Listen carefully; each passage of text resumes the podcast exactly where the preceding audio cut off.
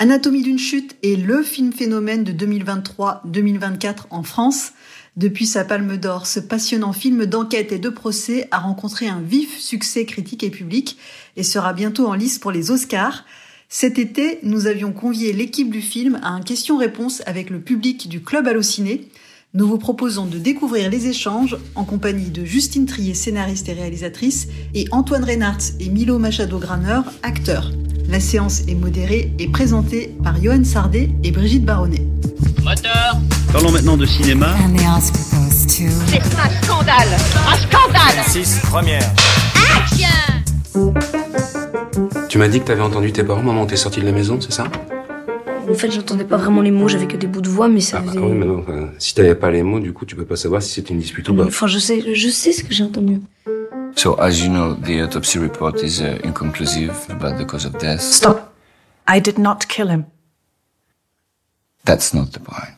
On va lancer les- échanges avec un tout petit peu de légèreté. Euh, on avait envie de vous entendre sur euh, un- un- une séquence euh, de Cannes, euh, le, le- ce qu'on va euh, appeler le- l'instant Jane Fonda, euh, le, le lancer de, de diplôme. Enfin, c'est une, une image que vous avez sans doute vue pendant la cérémonie de, de clôture, qui a beaucoup circulé, qui est presque devenu un gif. On se demandait, voilà, comment vous aviez vécu ce moment, si ça vous avait fait rire. Voilà, nous, ça nous a beaucoup fait rire. Non, alors moi je dois avouer que je n'ai rien senti puisque c'est mon dos a priori j'étais habillée donc je n'ai pas senti c'était très léger le le- l'envoi de voilà donc moi je l'ai vu comme vous tous après mais euh, je voulais juste remercier moi le- les jurés et venir les voir et leur dire merci individuellement et euh, je pense que ça n'a pas plu à Jane Fonda enfin qu'il a fait avec beaucoup de de, de, légèreté hein. mais effectivement je ne m'en suis pas rendu compte sur euh, voilà je pense que j'ai dans ce genre de moment le cerveau est un peu ailleurs donc on- j'ai j'ai pas vraiment euh, euh, réalisé tout le protocole qu'il fallait que j'ai cette chose là j'avais déjà une chose très lourde dans les mains donc j'ai voilà et c'était très amusant elle l'a fait avec beaucoup de En vrai, tu lui as mis des vents, mais je pense que tu n'en es pas rendu compte. Elle a voulu t'embrasser et deux fois de suite, tu t'es détourné. Du coup, c'était une petite blague. euh, oui mais je l'ai embrassé au début je l'ai quand même enlacé pendant très longtemps non mais c'est vrai Et y aussi, a eu un t'avais, raté. non mais t'avais oublié ton, ton prix, c'est-à-dire que t'avais pris la palme, mais t'avais pas pris le papier J'avais de raté certification. le document officiel. Je pensais qu'il y avait mon, mon nom gravé sur la palme, mais en fait, c'est juste ce document qui dit que j'ai eu la palme. Et, en fait, j'ai oublié ce document, effectivement, qu'elle m'a balancé. Ben oui, c'était drôle, c'était amusant, c'était, il s'est passé un truc marrant, quoi. Ouais. Et après, je l'ai, en- oui, je l'ai oublié après pour la photo, parce que je savais pas qu'il fallait que je sois à côté d'elle pour la photo, donc je me suis approchée sans elle, et apparemment, bon, bref, voilà. Vous, vous trouverez ça sur internet si jamais vous n'avez pas vu la séquence. Mais voilà, on voulait commencer avec ce petit instant de légèreté, mais maintenant on va rentrer plutôt dans le vif du sujet, dans le film. Tout à fait. Et je pense qu'on a une, une première question là-haut. Euh, le doute euh, est vraiment au cœur de votre film. Alors, euh, qu'est-ce qui s'est vraiment passé et, et voilà. Et, euh, et surtout comment euh, comment vous avez dirigé vos, comé- vos comédiens euh, pour qu'ils soient enfin euh, est-ce que vous avez dit à vos, comédiens ce qui s'était vraiment passé pour qu'ils jouent euh, de la sorte? Alors pour la petite histoire, comment Sandra m'a appelé deux jours avant de tourner, le premier jour du film, du tournage, et m'a dit euh, mais est-ce qu'elle est innocente ou est-ce qu'elle est coupable? Et je lui ai répondu joue-le comme innocente. Voilà. Donc, elle a pas forcément apprécié sur le moment et puis après on a. mais c'est vrai que non, j'ai essayé de. Enfin, moi j'ai mon idée sur l'affaire, mais c'est vrai que pour moi c'était important en tout cas de ne qu'elle le joue le plus comme innocente, si vous voulez. C'est ça qui était important. Après nous, est-ce qu'on en a parlé ensemble? Si toi tu m'avais demandé au tout début, hein. Je sais plus ce que je t'avais raconté. Non plus, je crois que tu t'avais dit soit que tu savais pas, soit que t'avais une idée, mais que ça fausserait tout si tu nous le disais. ou Oui, je crois que j'avais envie de préserver quand même quelque chose, en tout cas, dans, je crois que pour toi, je voulais préserver quelque chose de, ouais, de, de, de quand même le suspense pour pas que tu sois, euh, même je voulais pas que tu lises tout le scénario, je crois, avant le, avant le, le tournage, dans mon souvenir. Je sais que j'ai mis du temps à, comment? Toi, je te l'ai dit, c'est vrai? Euh, non, mais c'est vrai que le, le film, vous l'avez constaté en voyant le film, c'est vrai que c'est un film qui, c'est ça l'intérêt du film, je pense, c'est justement de ne pas être sur un, euh, sur un film, euh, voilà, où on révèle tout. Je sais pas ce qu'on a le droit de dire vu qu'on est filmé. Je sais pas ce qui va, voilà. Parce que j'ai pas envie de spoiler non plus le film. Mais c'est vrai que oui, bah, le doute fait partie du film, comme de plein d'histoires dans, la- dans la vraie vie. euh, Il y a plein de procès dont on ne sait pas en fait vraiment l'issue. On a, on se doute à peu près. Le procès d'O.J. Simpson, on se doute qu'il l'a tué a priori. Euh, mais euh, mais on a on n'aura jamais le fin mot de l'histoire. Je pense qu'il l'a tué, hein, O.J. Mais peut parler d'O.J. Simpson comme ça, ça me permet de pas répondre pour. Euh, non, mais c'est vrai que c'est c'est c'est ça qui m'intéresse et, c'est le cas pour euh, pour plein d'autres, euh, je pense, faits divers. Euh, c'était ça qui m'intéressait en traitant de cette affaire. C'était évidemment de ne pas être sur un sur une affaire euh, qui se clôt de manière limpide, voilà. Comme dans la vie, en fait, parfois on est dans le doute. C'est ça qui est passionnant. Après, euh, voilà, mais comme je suis filmée, j'ose pas dire certaines choses parce que sinon je pourrais vous dire, comme vous avez vu le film, je peux, mais comme il y a d'autres gens qui verront peut-être cette vidéo. On coupera les spoilers. D'accord, ok. Non, mais voilà, moi je, moi je pense qu'elle est innocente. Alors je vais vous dire, je pense qu'elle est innocente à 80%. Voilà. Il reste 20% de. mais en fait, la, la question qui est intéressante dans le film, je pense, c'est que même si elle est, elle est innocente, elle peut être par exemple responsable de l'avoir rendu fou, par exemple, ou de l'avoir rendu euh, extrêmement malheureux. Ou inversement, est-ce qu'on peut être responsable sans être coupable, coupable sans, sans être responsable? C'est- c'est- Le film pose ces questions-là, je pense. Et ça qui est intéressant, c'est que c'est pas juste un who done it, quoi.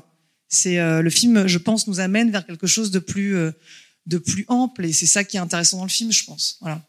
Je sais qu'à la lecture du scénario, enfin, tout le long, on se dit oui, non, oui, non, et en fait, on passe son temps. Moi, je passais mon temps à me dire comment elle va, qu'est-ce qu'elle va donner comme réponse et comment faire que ce soit pas décevant, parce que quelle que soit la réponse entre les deux, il y a un potentiel euh, très déceptif.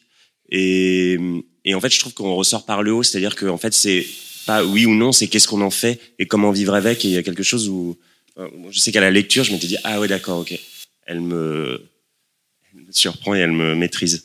Alors, pour re- rebondir sur le côté un peu fait divers, euh, j'avais une question. Est-ce qu'il vous arrive que les spectateurs vous interrogent euh, entre des, les échos qu'il pourrait y avoir entre votre film et euh, le procès de Johnny Depp Amber Heard Euh, Je pense notamment au fait qu'on questionne cette femme sur euh, ses mœurs, par exemple. Euh, Est-ce que c'est une question qui, qui est revenue et qui vous aussi, euh, enfin, vous a traversé Alors, pardon, est-ce qu'une question J'ai pas entendu la question? Sur euh, le procès Amber ça, Heard, Johnny Depp. ouais. Euh, Est-ce que c'est quelque chose qui est revenu dans les questions du public et est-ce que voilà vous euh, Pas tant que ça. C'est vrai qu'alors dans ce qui est très étonnant, c'est que donc nous on est en plein tournage du procès, donc des scènes de procès, quand le procès de Amber Heard et Johnny Depp, pardon, si je connaissais, euh, ce, ce, ce, ce- et, et, et en diffusé en direct en fait des États-Unis. Donc moi je rentre du tournage et le soir je regarde en quasiment en direct en fait. On regarde. Tu le regardais aussi ou pas? Je regardais pas, mais, euh, mais sais qu'on en parlait beaucoup. Justine était plongée dans un. Ah non, mais c'était très très étrange. C'est-à-dire qu'effectivement, moi, j'y voyais évidemment des, des, des parallèles, mais c'était très étrange, oui, effectivement. Euh, après, on n'a pas tant parlé que ça. Euh, oui, bah, disons qu'il y, a-. Par contre, c'est la réalité est toujours bien bien pire que la fiction, parce que dans le procès d'Amber et Johnny Depp, quand même, la pauvre, elle se fait complètement euh, extrêmement maltraitée. euh, et puis, euh, il y, a, y a une misogynie délirante en fait dans ce procès. euh. donc, c'est, je pense que là, ça, ça m'a instruit sur une chose, c'est qu'effectivement, la réalité est bien pire. En tout cas, aux États-Unis, euh, cette réalité était, évidemment dépasse totalement l'i- l'imagination. J'aurais jamais pu écrire un truc pareil. C'est-à-dire que moi, qui, qui fait déjà, qui écrit déjà un avocat général qui est quand même assez sournois et, euh, et voilà, qui va quand même dans des dans des méandres de de, de, de- voilà, dans des directions très très euh, scabreuses, etc. Je, je, je ne peux pas créer cette perversion là, quoi. Donc euh, ouais. Mais c'est vrai que non, on n'a pas tant parlé que ça. Mais c'était très étonnant, en tout cas, de voir se, de voir se dérouler dans la vraie vie ce procès-là pendant qu'on tournait ça. Oui, c'était très très troublant, évidemment. Je crois qu'on avait une question là-haut. Elle arrive. N'hésite pas à donner ton prénom. Euh, bonsoir, bah, je m'appelle Émile. Bonsoir. Euh, non, je voulais savoir, euh, enfin, il n'y a pas qu'une seule pièce, mais comment on se renouvelle dans le, le huis clos en fait? Parce que je trouve ça super inventif et du coup ça m'intéresse de savoir euh, Pardon, j'ai pas entendu comment on se renouvelle dans quoi? Dans le huis Dans clos. le huis clos, d'accord. Même s'il n'y a pas qu'une pièce, mais euh, enfin, on s'en rapproche quand même. Euh, comment on se renouvelle? Je pense que alors, non, alors, formellement, vous voulez dire dans le fait de filmer, c'est ça cet endroit? Ou Euh, alors moi, c'est vrai que j'a- j'adore les huis clos comme spectatrice, je peux aimer beaucoup ça. Après, c'est vrai que dans, dans le pour le procès, pour ce qui est vraiment du procès, là, il y a deux huis clos, hein, la maison et le procès.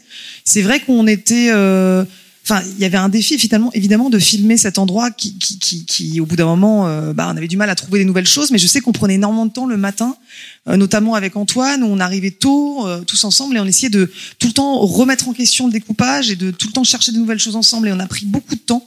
Tous les matins, on prenait plus de temps que d'habitude sur le plateau pour vraiment euh, chercher ensemble des, euh, des, nouvelles choses, des déplacements, qu'il y ait du mouvement qui se crée en fait dans cet endroit qui est quand même assez, euh, normalement assez.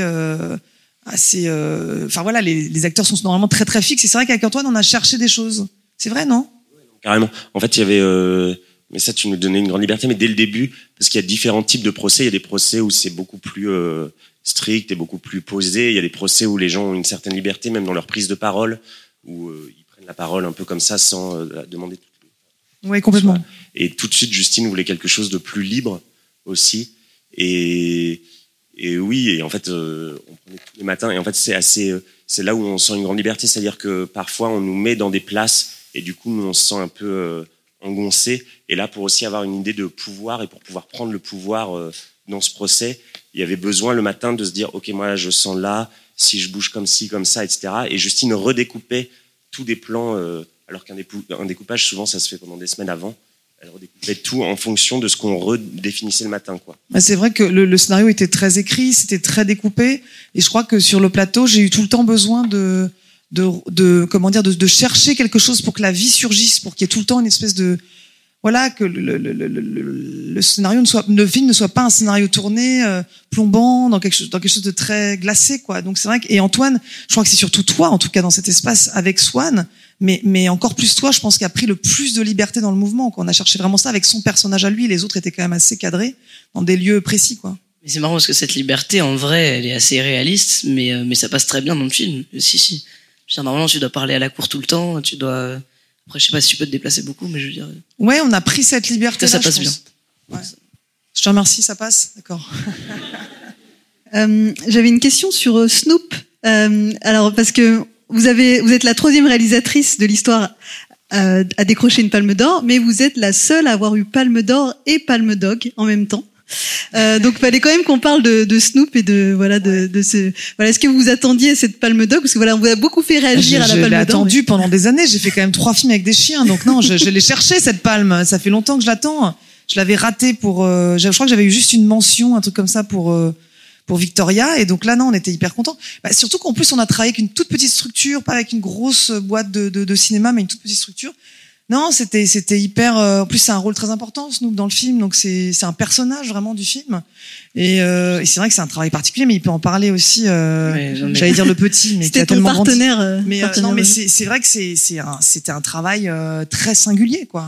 Et avec ce chien, en plus, je veux dire, il est vraiment incroyable. On le voyait des fois qu'il faisait des, pas limite des propositions. Enfin, c'était, c'est-à-dire que, non, mais il comprenait, il comprenait tellement vite qu'il y avait un moment où tu, où tu disais, bon, alors on va essayer de le mettre là, on va essayer de le mettre là. C'est-à-dire qu'il y avait tellement de bons que tu pouvais choisir. Enfin, il était, euh, et il est ultra intelligent, il est trop beau, il est trop mignon, il, Ouais. c'était mon meilleur ami pendant le film. incroyable. Milo est, est- avait une addiction assez forte au chien.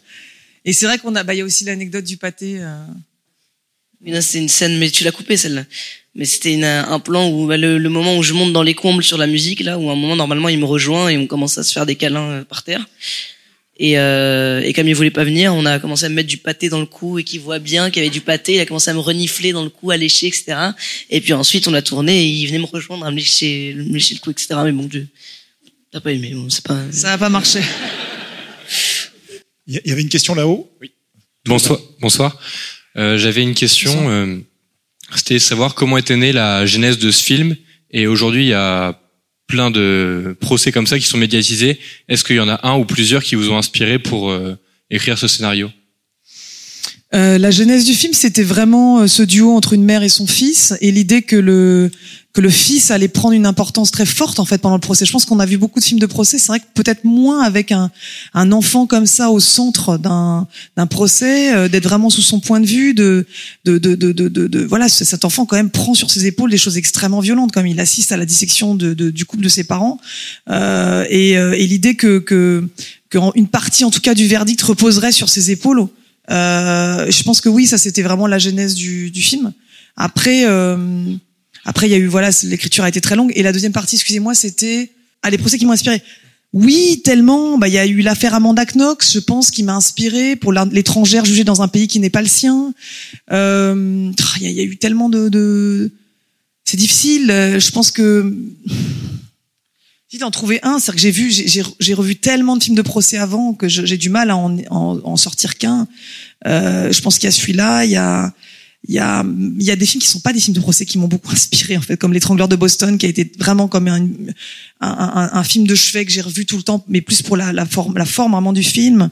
Euh, c'est- difficile d'en trouver qu'un. Anatomie d'une, euh, un- pardon. Un- euh, Autopsie d'un meurtre, pardon, de Preminger, qui est évidemment un, film de chevet aussi pour moi, mais la plaidoirie d'un film qui s'appelle Le génie du mal de, Fleischer. Enfin, mais tellement aussi de, junk euh, documentaire euh, nul quoi. Enfin franchement j'ai j'ai pas vu que des que des chefs-d'œuvre pour m'inspirer.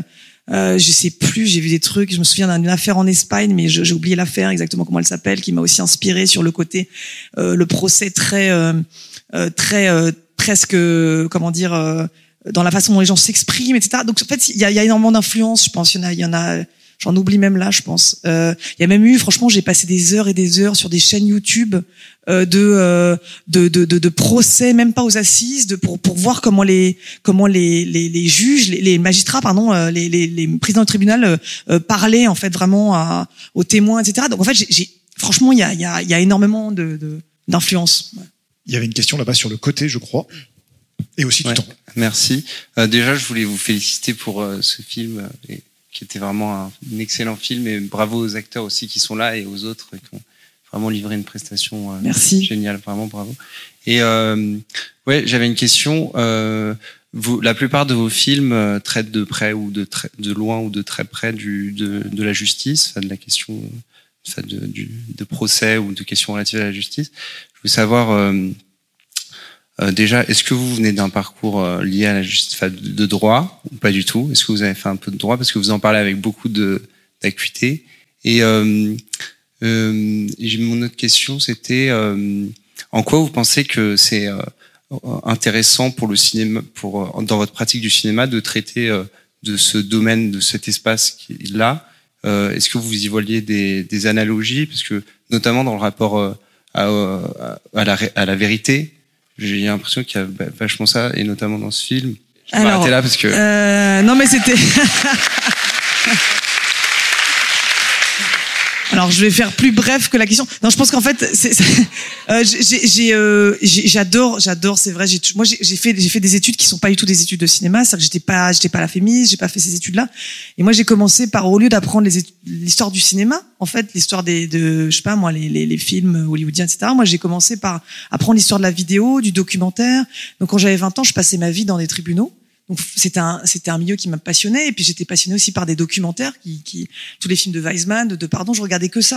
Donc effectivement moi j'étais passionné par ça. J'étais passionné par des gens qui qui s'infiltraient dans des milieux pour nous montrer comment ça se passait. En plus c'était une époque particulière. Pas moi je suis pas aussi vieille que ça mais je veux dire, les, les, les documentaires que je regardais de cette époque là c'était un- c'était aussi une période où où en fait les gens n'avaient pas encore l'habitude d'être filmés euh, il n'y avait pas tant de documentaires comme ça qui s'infiltraient dans des milieux comme ça. Donc c'est vrai que c'était, ça m'a passionné et je pense que ça m'a beaucoup nourri. Donc euh, voilà. Et euh, et après, euh, alors pardon, y la question était très. euh, donc j'ai oublié après le, le, le, le sens. C'était quoi le rapport? Recherche de vérité dans le procès et recherche de vérité dans le film. Ouais. Bah les- non mais la, la, la- euh, exigeant quoi la question quoi. Non mais c'est c'est vrai que bah, moi en fait de, manière très simple peut-être moi je, vais répondre de manière très simple. Moi c'est vrai que la vérité c'est quelque chose qui m'obsède. Euh, et je pense que c'est quelque chose qui est compliqué en fait à trouver. Je pense que précisément dans le dans l'enceinte judiciaire, on, on aimerait toujours que la vérité surgisse. On nous vend ça, on voudrait que ça existe, et c'est rarement le cas. Des fois, ça, ça arrive. Euh, et puis des fois, c'est voilà quand on voit un film par exemple comme Saint-Omer de de Alice Diop, c'est un film où bon, ah, c'est complètement autre chose. C'est-à-dire qu'on a on connaît tout de base et on va essayer de comprendre le pourquoi. Voilà. Là, c'est vraiment effectivement il y a un endroit de de manque, je pense, et c'est de zone dans voilà d'ombre en fait, on ne sait pas. Et euh, et je pense que oui, c'est c'est quelque chose qui me qui me qui me travaille en fait, évidemment, dans la vie aussi. Mais mais après, euh, je, je, je peux en parler des heures en fait, mais ça ça serait trop intime quoi. Vas-y. Non, vas-y, vas-y, vas-y. Non, il y avait aussi un truc que tu disais que euh, plus on s'approche de la vérité, plus on la décortique, plus on met le doigt dessus, moins à la fin on voit. Mais il y a quand même un truc dans, dans cette dans cette démarche qui qui euh, qui euh, calme. Enfin, moi j'ai l'impression qu'il y a aussi un truc où effectivement à la fin on peut pas dire c'était ça ou ça, mais on se sent quand même euh, un peu plus apaisé. Oui, mais parce que je pense qu'aussi l'endroit du judiciaire, c'est l'endroit où on essaye avec les mots de réparer ou d'essayer de comprendre de- le chaos dans, une situation. Donc je pense que c'est un endroit où on essaye. On n'y arrive pas toujours. Hein. C'est-à-dire que toi, quand même, dans le procès, euh, euh, tu, tu vas aussi dans plein d'endroits qui sont pas forcément le, le, le, le- la target qu'on cherche depuis le début. C'est-à-dire que c'est aussi un endroit de délire, quoi. C'est aussi un endroit où la société vient se cogner en, en aussi en parlant elle toute seule de, de, de, de parce que là, enfin, je veux dire concrètement dans le film, cette femme qui est accusée est aussi, euh, je veux dire. euh, euh, il y, a, y a toute sa vie, sa sexualité, sa- ses, ses livres, etc., qui sont disséqués. Donc, on va à côté quand on n'a pas de preuves, quand on n'a pas de situation. Donc, c'est vrai que c'est, c'est, c'est, il s'agit pas que de vérité, il s'agit aussi de, de, de morale en fait. Donc ça qui est, c'est ça qui est passionnant, je pense, et qui est aussi cauchemardesque, parce que dans, en l'occurrence là, je raconte un truc qui est assez cauchemardesque. Bon, je sais pas si j'ai été très clair par rapport à la question. Ça, ça- ça me semblait clair. Je crois qu'il y avait Antoine avait remarqué, il y avait une question ici, c'est ça? Ah non, mais oh, j'allais me déplacer. Euh, premièrement, je voudrais vous féliciter pour ce magnifique film. Euh, Merci. Très prenant, très, euh, enfin, envoûtant. Enfin, on est vraiment dedans. C'est vraiment euh, impressionnant. Et deuxièmement, ma question, c'était sur les personnages annexes du film. En fait, vous, pendant le procès, toutes les personnes qui viennent témoigner, etc., on sent qu'ils ont, ils ont des questions et des remarques très véhémentes envers, euh, envers Sandra, etc. Et je veux savoir pourquoi vous aviez choisi ce, ce parti pris alors que ces personnes sont censées être, en guillemets, impartiales euh, dans le procès et qu'elles sont uniquement censées venir témoigner, notamment votre personnage. J'ai pas entendu notamment votre personnage. Oui, votre Ah, pourquoi il était si véhément, c'est ça euh, bah, bon, Les avocats généraux sont souvent quand même assez véhéments. Le psy, vous pensez au psy, par exemple, oui, qui, qui en rajoute un peu une couche. Oui, bah, je- en fait, c'est vrai que c'est le moment, le, le procès, c'est le moment où effectivement il y a quand même pas mal d'altérité. Et je pense que euh, euh, bah, je trouve ça, c'est après c'est aussi un processus d'écriture. C'est que je pense qu'il y, avait un plaisir jubilatoire à aller euh, vraiment euh, dé- déployer quelque chose de très euh, de très comment dire bah, de, très violent aussi contre elle pour l'accuser parce qu'il n'y a pas tant en fait de, preuves contre elle donc je pense qu'il fallait aussi y aller dans, dans ce sens-là euh, moi je pense que le film est un match. C'est un match à la fois euh, privé quand il s'agit de la dispute euh, filmée mais c'est aussi un match euh, civilisé avec des mots plus on va dire euh, des mots qui seraient censés être euh, voilà plus euh, plus classe plus civilisés mais qui sont tout aussi violents en fait dans l'enceinte du procès. Et il fallait que ce match continue. Je pense que le match il est il est il, est, il, est- il devait quand même le, le- le- toute l'enceinte du procès ça dure un temps. Il fallait quand même qu'il y ait quelque chose euh, voilà. Et moi je, moi ce que je trouve intéressant c'est ce que tu disais tout à l'heure c'est quand on n'a rien à se mettre sous la dent on y a un effet loupe du, du procès qui fait effectivement que on grossit on grossit on grossit euh, une image pour essayer d'y voir quelque chose pour essayer d'y trouver quelque chose et, et si on n'y trouve rien, on va contourner cette chose pour essayer de de- d'analyser et de, de donner un avis en fait. Et c'est ce que tu fais un peu, euh, Antoine, dans le procès. C'est-à-dire que tu n'arrêtes pas de contourner pour essayer de. Non, t'es pas d'accord. Si, si, non, mais je pense qu'il a aussi une intime conviction. C'est-à-dire que, je veux dire, c'est pas euh, je- un avocat général si il peut être beaucoup plus clément aussi. Je pense que vraiment là, face au dossier, il est convaincu et donc il, il, il donne tout ce qu'il peut pour, euh, pour pour partager sa conviction. Moi, je suis assez convaincu. Ouais. Après, on s'est amusé à le faire sourire, à en rajouter. Enfin, je sais que c'était, vraiment un.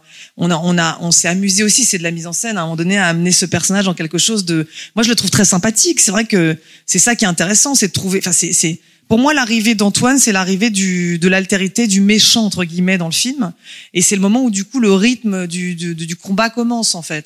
Et je trouve que le, le, enfin, le choix d'Antoine était vraiment. Euh, ah, moi, j'ai, été totalement séduite. euh, Il a fait un casting en plus, hein, euh, donc c'est vrai qu'il a fait un casting et c'était. Et moi, j'ai été tellement charmée parce que déjà, il avait des tartines de texte à dire chaque jour. Il avait 10, 10 pages de texte par jour. Une personne qui a fait le casting où je me dis, mais je ne sens pas le texte. Il s'empare de ce, de ce, cette partition il s'amuse avec Et c'est vrai que cette dimension de jeu, je pense qu'elle arrive vraiment euh, avec Antoine. Et, elle, et je pense que c'est un registre assez différent du reste du film.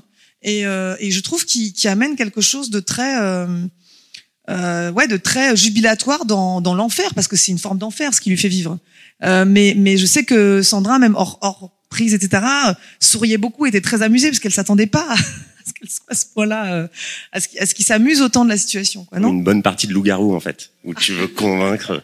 Mais au départ, c'était une femme de 50 ans, la- l'avocate générale, donc c'était un petit combat pour essayer de convaincre. euh, C'est vrai, c'est vrai. C'est vrai qu'on a rajeuni. Mais non, mais dans la, dans la vraie vie, c'est vrai que souvent, c'est des, des, des, souvent des hommes et des hommes plus âgés. Il y a aussi un truc où, enfin, je sais pas. En fait, ce que je trouve intéressant, c'est aussi que finalement, l'avocat que joue Swan est pas hyper euh, bon. Enfin, on sent aussi, si je peux me permettre, on sent que c'est pas non plus un avocat des plus brillants, quoi. C'est son pote d'enfance. Ben, peut-être qu'elle aurait dû en prendre un meilleur.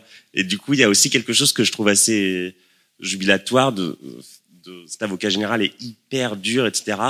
Lui est ah, aussi Il est des- terrible. en fait- Non, mais c'est parce que, non, je pense que c'est parce que Swan, quelque part, bah, y a le fait que Swan connaisse vraiment, euh, et ça, c'est un piège. Moi, j'ai l'avocat avec lequel on a travaillé, parce qu'on a travaillé avec un avocat qui nous a vraiment euh, aidé à écrire le film, et c'est vrai qu'il nous avait dit, le piège, c'est l'ami, quoi. C'est l'ami que tu défends. Et on se fait toujours piéger parce qu'on peut pas dire non à un ami. Il y a de l'empathie en Et fait. il y a de l'empathie. Donc le fait qu'il la connaisse, ça le, ça lui met, ça le met dans une posture euh, de, de, de, de, de plus, de plus grande fébrilité que toi, je pense.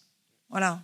Mais aussi, juste pour revenir à la question qui était pourquoi les personnages lui parlent comme ça, c'est aussi, ils ont chacun leur raison. Et je veux dire, euh, c'est, moi, moi, ça m'a pas choqué plus que ça. Je veux dire, le, le psy, juste, euh, il a parlé avec Samuel et il a, il a la vision de Samuel Cassandra. L'enfant, il, il doute de sa mère. Enfin, il y a tous les, les personnages qui lui parlent mal, ils ont, ils ont leur raison de mal lui parler. Quoi. Ok. voilà, Milo est a répondu. Court et efficace. Euh, il- alors, le, le temps file, il reste peu de temps. Alors on va, on va prendre une question de Brigitte et une dernière question dans le public. Et, euh, et après, il faudra se quitter. Il y a cinq questions. Euh, bah, moi, j'avais en- encore une question sur la, la palme, parce que finalement, on n'a pas plus parlé que ça, mais bon, voilà, déjà, félicitations à nouveau. Euh, Applaudissements. applaudissements, voilà. Quand même.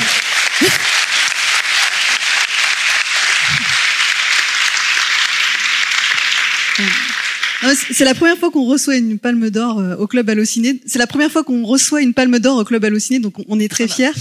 Euh, mais euh, non, j'avais une question sur le, le côté peut-être un peu écrasant de la chose, parce qu'il y a le côté, euh, voilà, on est, on est euh, Sanctuarisé. Voilà, c'est ça. Ouais, euh, et Julia, faire. Julia Ducournau avait- parlé de ça en citant Soderbergh. Elle disait que après, après ça, euh, bah, qu'est-ce qu'on, qu'est-ce qu'on peut faire de, de mieux? En fait, il y a un truc un peu écrasant. Comment vous Alors, ce qui est bien, c'est que ça m'arrive pas trop jeune non plus. Par rapport à Soderbergh qui avait 25 ans, parce que de Soderbergh, son histoire est dingue. Hein. C'est-à-dire que le type a quand même un chagrin d'amour. Il écrit pendant 15 jours un film et il a la palme d'or. Donc, si, ça, là, l'histoire est écrasante. T'as 25 ans, euh, tu, ça te tombe dessus. Non, moi, ça va. J'ai eu quelques temps pour vivre un peu, faire de- des films. Mais euh, non, non, c'est extrêmement joyeux, évidemment. C'est le plus bel honneur qu'on puisse avoir. Enfin, moi, je suis... Euh, je suis hyper touchée et puis je suis hyper touchée aussi pour mes comédiens. Je trouve que c'est un truc à partager qui est dingue que j'ai jamais eu. Enfin, évidemment pas de palme d'or, mais même j'ai pas eu de prix moi depuis mon, premier court métrage. Donc qu'il y a eu dix ans sans rien. Donc c'est assez joyeux. C'est comme si euh, il y avait un plus beau truc qui arrive après euh, dix ans de rien quoi. Mais euh, non non c'est c'est c'est évidemment très très très euh, joyeux et puis c'est euh, c'était super beau aussi de, la, de, le recevoir de la main de aussi de Julia, mais c'était pas la seule dans le jury, de Julia dans la deuxième Palme d'Or et euh, femme pardon excusez-moi. Et euh, non non je suis très très heureuse. Après c'est vrai que je vais essayer d'avoir une vie à peu près normale. Enfin je veux dire je ne me sens pas euh, euh, voilà glacée là-dedans. Je vais juste un peu plus voyager cette année mais après euh, je pense que je vais continuer ma vie de voilà de, de cinéaste quoi. Faire des films euh, voilà je... mais non c'est très très très joyeux évidemment. C'est génial. C'est génial. Après c'est vrai que c'est c'est que, dire quoi. C'est que c'est tellement oui c'est mais je me sens pas non plus écrasée par cette chose. Je me sens plutôt portée. Je trouve que c'est quelque chose de beau quoi de voilà, on a travaillé ça fait trois ans et demi qu'on est sur ce film qui, moi en plus euh, je, je le rappelle parce que vous savez pas mais effectivement moi j'ai quand même commencé par écrire ce film en disant bah voilà je ferai mon film le plus radical. Il y aura personne qui ira le voir mais c'est pas grave. Après je ferai une série. Donc euh, en gros moi je suis partie dans l'idée vraiment que j'allais faire un film qui ferait euh, zéro entrée. Donc euh, on verra. Peut-être qu'il y aura pas voilà. Mais en tout cas pour l'instant euh, ça se passe plutôt bien. Donc c'est chouette Et alors, je crois qu'il y avait une, der- une dernière question ici. On, on est désolé. Euh, Ouais, bah désolé, j'espère mais- que je vole pas une question. choisis la bonne importante. question. La Pas bonne du, pas du tout en plus. Non, j'ai euh, il y a des il y a des choix de mise en scène vraiment très forts. Enfin, moi ça m'a subjugué notamment après la découverte du corps quand il y a ces, ces, ces espaces vides là avec la musique euh, très forte. Tu parlais d'improvisation, tu parlais de découpage très précis. En fait, est-ce que c'est des choses que tu as envisagées très tôt au moment de l'écriture? Est-ce que c'est des choses que que tu que tu que tu façonnes petit à petit en fonction de choses qui arrivent sur le tournage ou euh, qu'est-ce qui est de l'ordre de l'improvisation, qu'est-ce qui l'est pas? Et ces choix de mise en scène très forts et complètement décalés, je me suis demandé si c'était quelque chose de maîtrisé ou un génie. euh. Euh, oui, en fait, si tu veux, en fait, pour moi, c'était une obligation de préparer. Déjà, le film à l'écriture était, il y avait énormément d'in- d'intentions de, de caméra, enfin, de justement de d'intentions formelles. Euh, le son était une- quelque chose de très important. On l'avait vraiment euh, pensé dès le début. Et euh, oui, je pense que quand tu quand tu fais un film euh, qui s'inscrit quand même dans le genre comme celui-là. euh, C'est pas possible d'être naïf, de se dire voilà rien n'a été fait avant moi. Non, t'arrives dans un endroit où quand même ça a été énormément investi. Euh, la découverte d'un corps, tu parles de ça, bah, précisément cette chose-là. Moi, je sais quand on l'a écrit, on s'est dit putain, on a, on a déjà vu ça 35 000 fois. Comment faire pour avoir l'impression de, de de rentrer dans cette scène sans la subir comme une chose, euh, voilà, un peu ennuyeuse? Donc c'est vrai que très vite est venu le personnage du chien, l'idée de filmer à hauteur de chien. J'étais très inspirée par le film White Dog euh, de Samuel Fuller, qui est vraiment pour moi une référence ultime dans le filmage comme ça. euh, euh, je crois que je crois que les, les travelling existent à peine en fait. Les, le, non, le travelling, pas, pas le travelling, pardon, les, les, les, euh, le Les Steadicam, merci. Traveling existe bien sûr, mais et donc du coup, euh, tous ces plans-là m'avaient beaucoup inspiré. Non, c'est extrêmement pensé dès l'écriture. Et, euh, et après, comme justement il y a cette écriture qui est très précise, très pensée, j'arrive sur le plateau et j'ai envie de casser aussi cette cette petite musique qui, qui qu'on ronronne pour trouver de la vie. Pour Et, on euh, joue, on travaille avec euh, avec Milo qui est un enfant à l'époque qui a euh, à peine 13 ans. Euh, qui, non? Oui. Oui, Ouais. mais, euh, mais oui, c'est ça. c'est- C'est-à-dire qu'on avait, on avait fait de la préparation pendant plusieurs mois avant. On avait euh, Ouais. des scènes, notamment aussi avec Cynthia Hara, du coup. Qui était, Oui, Cynthia Hara, qui est vraiment. Alors moi, j'ai un poste en plus sur le plateau qui est assez rare en France, qui est un poste à la collaboration au jeu euh, d'acteurs, qui avait vraiment pris en charge complètement Milo trois mois avant le tournage. Euh, C'était beaucoup préparé. Voilà. Et en fait, quand on arrive sur le tournage, euh, bah ça va pas. Et puis Justine casse. Et puis il faut. Et c'est vrai que, faut voilà. Commencer, faut se mettre dans l'état. T'adorais dire ça. Je... enfin voilà, faut. euh, Oui, c'est ça, c'est qu'on essaye de. Bah, Milo, c'est vrai que c'est un enfant, donc euh, on, on est évidemment extrêmement vigilant. À, on travaille avec lui évidemment différemment d'un adulte. Euh, on fait extrêmement attention et en même temps on a on a cette exigence de jeu. On sait qu'on veut l'amener dans des dans des dans des dans des dans des états particuliers. Donc on a beaucoup travaillé à chercher ces états avant le tournage. Et, euh, et après, c'est, euh, bah, moi, je, je suis plutôt connue pour faire beaucoup de prises. Donc euh, voilà, donc, je oui, mais tourne il y avait beaucoup de prises, il y avait aussi une grande part d'improvisation du coup aussi. Ah euh, bon? de ce que, je veux dire, ça changeait tes avis euh, entre la prépa et le moment Oui, du oui, oui, film, un petit peu, c'est vrai. Oui, oui, c'est vrai. C'est vrai qu'on a beaucoup cassé le texte, notamment pour toi. C'est vrai. Ouais. Non, non, pas du tout. Mais non, mais c'est que c'est, non, mais c'est vrai que c'est, moi, j'ai toujours cette peur énorme au moment du tournage de d'être dans quelque chose de très euh, euh, glacé. Enfin, moi, je voulais tout sauf faire un film glacé, euh, extrêmement euh, théorique, quoi. Donc, il faut trouver la vie.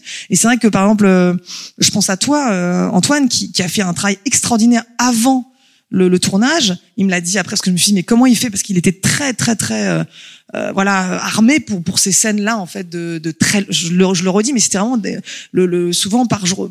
Quand on fait un tournage, on tourne à peu près euh, 4 minutes utiles par jour. Là, on était sur un registre beaucoup plus important parce qu'on n'avait pas assez de temps de tournage en, sur, sur ces scènes-là, sur ces scènes de procès. Et on avait, je sais pas, on tournait euh, 10, 15 minutes utiles par jour. Donc, si vous voulez, on était, euh, ça allait, ça allait vite. Et Antoine a fait une chose que je trouve vraiment intéressante, c'est qu'il a travaillé beaucoup en amont et il a transformé euh, mes phrases. Enfin, tu peux en parler mieux que moi, excuse-moi, peut-être. Euh, ben, en fait, moi, j'ai l'impression qu'il faut toujours s'approprier le texte. Donc, il y a un truc où, effectivement, même si c'est hyper bien écrit, si, si ça ne paraît pas partir de nous et si ça ne paraît pas euh, euh, au plus juste, euh, c'est moins bien que si c'est un peu moins bien que ce qui est écrit à la base, mais on se le réapproprie. Donc, il y a des endroits où j'essayais de. Mais j'ai l'impression que Justine a aussi une logique du chaos qui est assez bluffante. Non, mais c'est vrai, il y a un truc où c'est hyper préparé et en même temps, si ça ronronne un tout petit peu, euh, elle casse tout. Et c'est rare de voir quelqu'un qui, le matin, est capable de redécouper entièrement ce qui était prévu. Ça, c'est quand même assez bluffant. Enfin, Et je, pense, je reviens toujours à la, la- cette chose-là, c'est filmer un procès, enfin, c'est quelque chose qui a été fait énormément. Hein. Donc c'est- vrai qu'il fallait trouver. Moi, je cherchais un ton spécial en fait au tribunal et euh, quelque chose de très euh, de, de très réaliste et de très accessible aussi dans la façon de. Je, voulais vraiment qu'il y ait une durée très importante de ce procès et ne surtout pas couper au montage. Et donc j'avais besoin d'être séduite dès le, le tournage très fort. Quoi. Je pense que c'est, on a quasiment rien coupé du, du procès. Alors que voilà, le film faisait trois heures et demie en premier montage, on a coupé quand même une heure dans ce qui se passait avant. Et après, et, mais, c'est vrai qu'au procès, ça a été, euh, il y a eu quelque chose où où, où on n'a rien lâché, quoi, vraiment.